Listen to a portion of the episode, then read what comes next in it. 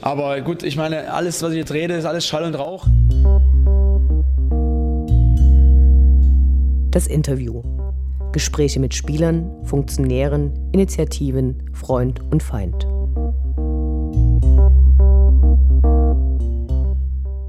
Ich spreche heute mit unserem Geschäftsführer Sport, Ralf Minge. Ich freue mich, dass es so kurzfristig geklappt hat. Hallo. Gerne, hallo. Die ersten Fragen, die ich habe, äh, drehen sich um die Transferperiode und die letzten Transfers. Äh, neu verpflichtet sind ja Marcos Alvarez und Philipp Heise. Der war im letzten Spiel schon sehr erfolgreich, hat einen guten Einstand gehabt. Äh, wann rechnest du damit, dass Marcos Alvarez auch eine Option im Spiel direkt ist? Ja, ist ja bekannt, dass er eine schwere Knieverletzung hatte und äh, wir ja im Frühjahr schon äh, in Gesprächen mit ihm waren und äh, den Kontakt gehalten haben. Und es war klar, dass er jetzt äh, in Sachen Fitnesszustand noch ein kleines bisschen benötigen wird. Äh, das Knie ist stabil, er ist gesund und jetzt liegt es mehr oder weniger an ihm, äh, wie schnell er den Anschluss schafft. Gegen Ende der Transferperiode kam dann noch die Meldung, dass Tim Wehren jetzt zu Hansa Rostock wechselt. Hätte der auch ohne die Neuverpflichtung von Markus Alvarez sich einen neuen Club gesucht oder hätte es da noch eine realistische Chance gegeben, dass der quasi hinter Paco Testroth und Stefan Kutschke doch nochmal als Stürmer berücksichtigt wird? Also wir haben ja grundsätzlich gesagt, dass wir keine Initiative ergreifen werden, was Spieler anbelangt. Äh, wir waren zufrieden äh, mit unserem Kader und äh, beim Tim ist es ganz einfach so, dass er ja extrem wenig Einsatzzeiten hatte im Herbst und ja, mit dem Wunsch an uns herangetreten ist, den Verein zu wechseln. Er hat sich immer korrekt verhalten, hat, hat sich nie hängen lassen und ja, demzufolge haben wir uns damit auseinandergesetzt und auch dem Wunsch Rechnung getragen. Dann eine Frage zu einem äh, Neuzugang zur letzten Saison. Mario Andres Rodriguez Junior, der war ja direkt nach Chemnitz weiter ausgeliehen worden ist jetzt nach äh, Sonnenhof Groß Asbach gewechselt. Gab es da tatsächlich die äh, Hoffnung, dass er sich in Chemnitz so entwickeln würde, dass der irgendwann für Dynamo tatsächlich eine Option ist? Selbstverständlich. Äh, deswegen äh, haben wir das gemacht. Äh, wir haben uns intensiv mit dem Spieler auseinandergesetzt. Äh, uns war klar, dass der Sprung in die zweite Liga aus der Regionalliga sicherlich zu früh kommen wird für ihn. Und ja, jetzt in Groß Asbach hat er im ersten Spiel ja direkt ein Tor erzielt und auch dort werden wir die Entwicklung weiter beobachten. Äh, was passiert mit Sinan Tekerci, der, der ja nach Münster ausgeliehen wurde, jetzt dritte Liga spielt, ich glaube nicht so besonders erfolgreich. Gibt es da nochmal eine Chance, dass der zu Dynamo zurückkommt oder wird das eigentlich nicht mehr berücksichtigt? Ja, gut, das, da werden wir jetzt das Frühjahr abwarten, wir werden das genau beobachten. Wir sind auch äh, mit den äh, Verantwortlichen in Münster im Austausch und äh, ja, er hat ja ein überragendes erstes Jahr gehabt äh, bei Dynamo ist ein Mentalitätsspieler, war auch so eine Art Publikumsliebling und äh, ja, wenn dann mal so eine kleine Delle vielleicht äh, in der Laufbahn drin ist, äh, deswegen äh, werden wir das nicht direkt zu den Akten legen, sondern werden das im Frühjahr weiter beobachten. Ein großes Thema bei Dynamo war der Wechsel von äh, Marvin Stefaniak nach Wolfsburg, der auch ähm, entsprechend Transfererlöse einbringen wird. Jetzt ist es dort so, dass äh, Wolfsburg nicht besonders gut dasteht, äh, die Verantwortlichen gewechselt haben. Kann es da nochmal andere Entwicklungen geben? Nein, äh, eher nicht. Äh, die Tendenz ging eher dahin, äh, dass äh, Wolfsburg den Transfer vorziehen wollte.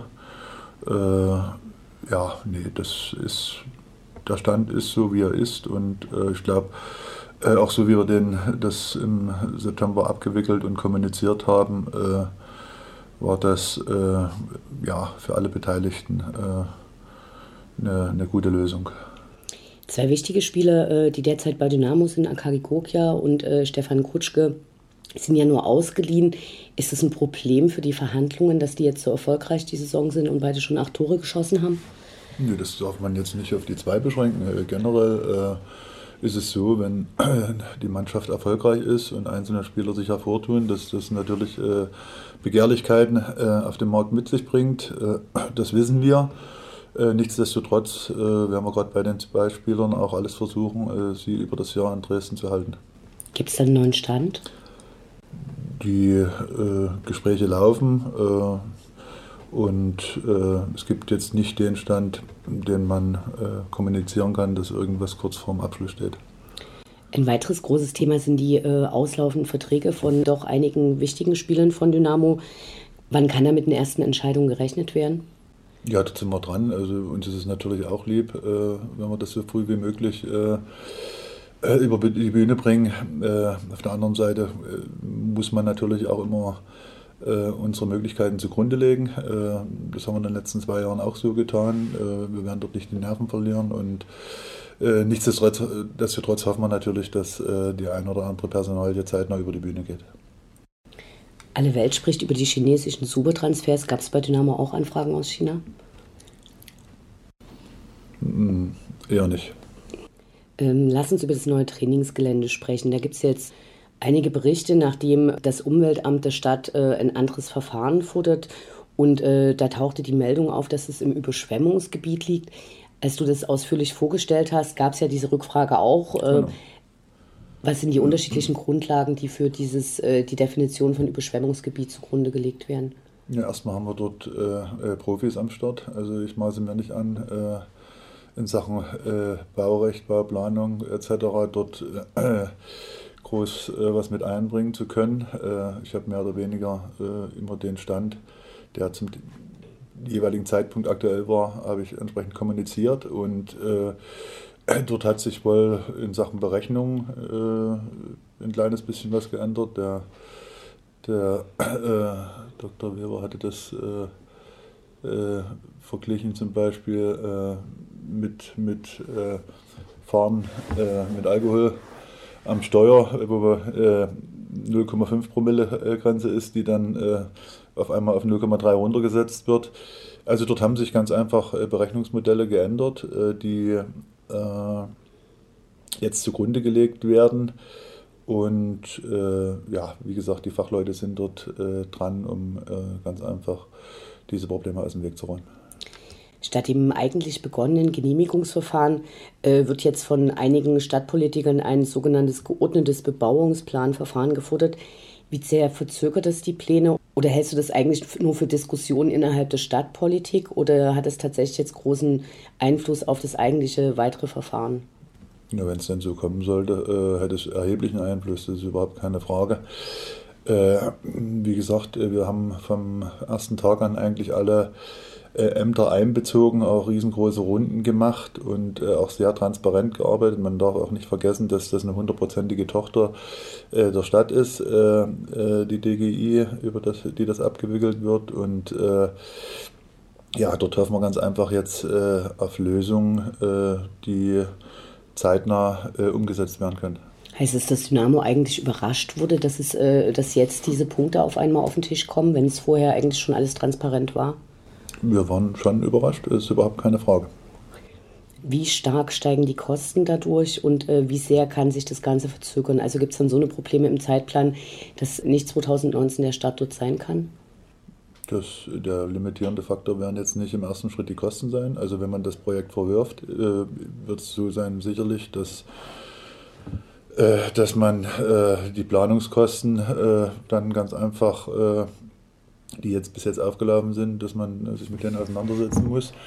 Äh, was wir natürlich äh, nicht hoffen, die größere Problematik oder wir sehen jetzt die größte Problematik in, in, in der Zeitspanne, die sich ganz einfach hinauszögern könnte. Wie hat sich Dynamo gegen solche Probleme abgesichert? Also gibt es da Stellen, an denen nochmal ein Stopp eingebaut ist oder wo Zustimmung von Dynamo erforderlich sind? Ja, natürlich. Also dort haben wir ja versucht, und das hat, glaube ich, auch zu der breiten Mehrheit in der Mitgliederversammlung geführt, äh, dass wir äh, extrem äh, vorsichtig dort agiert haben. Das ging los, dass eben das Thema immer offen und transparent im Aufsichtsrat kommuniziert wurde, dass, wir, äh, dass auch die entsprechenden Schritte dort immer abgesegnet wurden, dass wir dann auch gesagt haben, okay, wir müssen die Mitgliedschaft mit einbeziehen, weil es ganz einfach äh, eine Dimension ist, äh, die man auf breite Schulter verteilen soll, diese Entscheidung.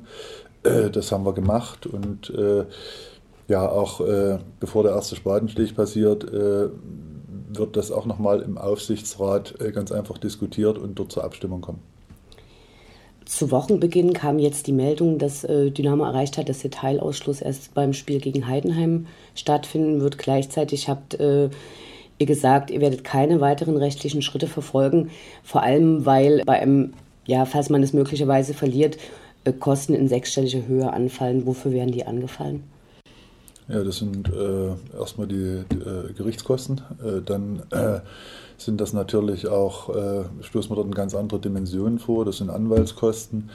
Äh, das ist kumuliert worden und dort ist der Worst Case zugrunde gelegt worden und dann bewegt man sich schon in den Bereichen, weil ganz einfach bei der Sportgerichtsbarkeit eben diese Kosten noch nicht die Dimension erreichen wie bei ja, weiteren juristischen äh, Verfahren.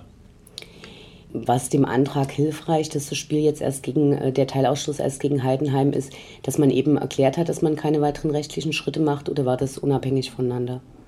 Das war eigentlich unabhängig voneinander. Äh, das ist auch äh, im Rahmen der Verhandlungen dann auch schon diskutiert worden und ich glaube, das ist auch mehr oder weniger eine Vernunftsentscheidung äh, ja, was, was die Umsetzbarkeit letztendlich auch anbelangt. Wie gehst du damit um, dass andere Vereine, die eigentlich auch auf Bewährung sind und wesentlich, ich nenne es mal, intensivere Vorkommnisse haben, trotzdem dann nicht mit einem Teilausstoß bestraft werden? Stichwort BVB? Äh, ja, die Sportgerichtsbarkeit äh, müsste, glaube ich, äh, zeitnah reformiert werden, das ist klar. Das ist die Ermessensspielräume sind viel zu groß. Äh, das ist äh, die noch äh, ein gewisses Maß sicherlich an Willkür dabei. Nichtsdestotrotz müssen wir natürlich auch selbstkritisch sagen, dass der Ausgangspunkt dieser Strafe jetzt beim Magdeburg-Spiel lag. Und diese Problematik von damals, die kann man jetzt auch nicht schönreden, da brauchen wir uns nichts vormachen. Die Verhältnismäßigkeit der Sachen, die danach passiert sind, darüber kann man sicherlich diskutieren. Und dort hat man sicherlich auch hier und da das Gefühl, dass man ja, nicht mit gleichem Maß misst. Ein großer Aufreger in den letzten Tagen war das Thema Stadionausbau. Wie steht der Verein etwaigen Ausbauplänen gegenüber? Ja, erstmal ist es eine äh, grundsätzliche Entscheidung der Stadt. Äh, sicherlich auch in dem Kontext äh, EM-Bewerbung 24. Äh, wir als Verein müssen zwei Sachen berücksichtigen. A, dass es für uns äh, finanzierbar bleibt äh, und B, dass wenn man den Schritt gehen will, dass man dann natürlich auch intensiv die Belange des Vereins bei der Planung mit berücksichtigt. Die Kosten für die Stadionnutzung sind ja jetzt schon überdurchschnittlich groß. Ist ein Ausbau zu diesen ungünstigen Konditionen überhaupt sinnvoll? Das ist eine Rechenaufgabe. Wir haben ja die Situation, dass die, äh, auch die Darlehen 2019, äh, die Darlehensbindung ausläuft, wo jetzt noch ein erheblicher Zins drauf liegt, der jetzt äh, für die heutige Zeit eigentlich nicht angemessen ist, wo man neu verhandeln kann. Aber das ist genau diese Rechenaufgabe, die wir äh, dann auch mit anstellen müssen. Äh, ist es äh, für den Verein letztendlich äh, tragfähig und äh, dort dürfen auf keinen Fall ja, die Fehler der Vergangenheit dann nochmals begehen. Hältst du das äh, tatsächlich für realistisch, dass Dresden als Austragungsort für die äh, in Betracht äh, gezogen werden würde? Zumal es ja auch im, im Osten schon große Stadien gibt und äh, es ganz viele Vereine gibt, die sich mit ihren Stadion Ausbauten oder Neubauten extrem übernommen haben? Nee, das ist ein Abwägungsprozess, äh, den man als Stadt dann letztendlich treffen muss. Äh, es gibt äh, klare Kriterien, äh, die also in Sachen äh, Infrastruktur, Fassungsvermögen der Stadien, diese Voraussetzungen müsste man ohnehin erstmal schaffen. Und äh, dann ist es ein Abwägungsprozess. Ne? Das heißt nicht per se, wenn man sich bewirbt, dass man auch äh, Spielort wird, äh, sondern dort muss man mit Wahrscheinlichkeiten rechnen und auch äh, das Thema im Auge behalten, äh, was passiert, wenn es kein Austragungsort wird. Ähm, welche Mitspracherechte hat Dynamo überhaupt bei diesen Ausbauplänen? Hm, ich habe es vorhin angedeutet, also für den Fall, dass die Grundsatzentscheidung äh, gefallen ist, äh, dass man das äh, umsetzen möchte, ist es, glaube ich, ganz, ganz wesentlich, dass die Belange des Vereins als Hauptmieter dort mit einfließen. Ihr habt bei einem Pressegespräch vor einigen Wochen kommuniziert, wie schwierig die finanzielle Situation und die Bedingungen von Dynamo im Vergleich zu anderen Zweitligisten überhaupt aussehen und dass quasi das Hauptaugenmerk darauf liegt, dass man sich in der zweiten etabliert. Und eigentlich war da so ein bisschen rauszuhören, dass man eben nicht aufsteigen wollte. Was äh, geschieht, wenn die Mannschaft weiter stark punktet und die Aufstiegsränge in Sicht kommen? Also wird dann ähm, bewusst verloren, ist natürlich Quatsch, aber gibt man dann eher ähm, bisher nicht so stark berücksichtigten Spielern eine Chance oder sagt ihr eigentlich, finden wir es mit dem Aufstieg auch super?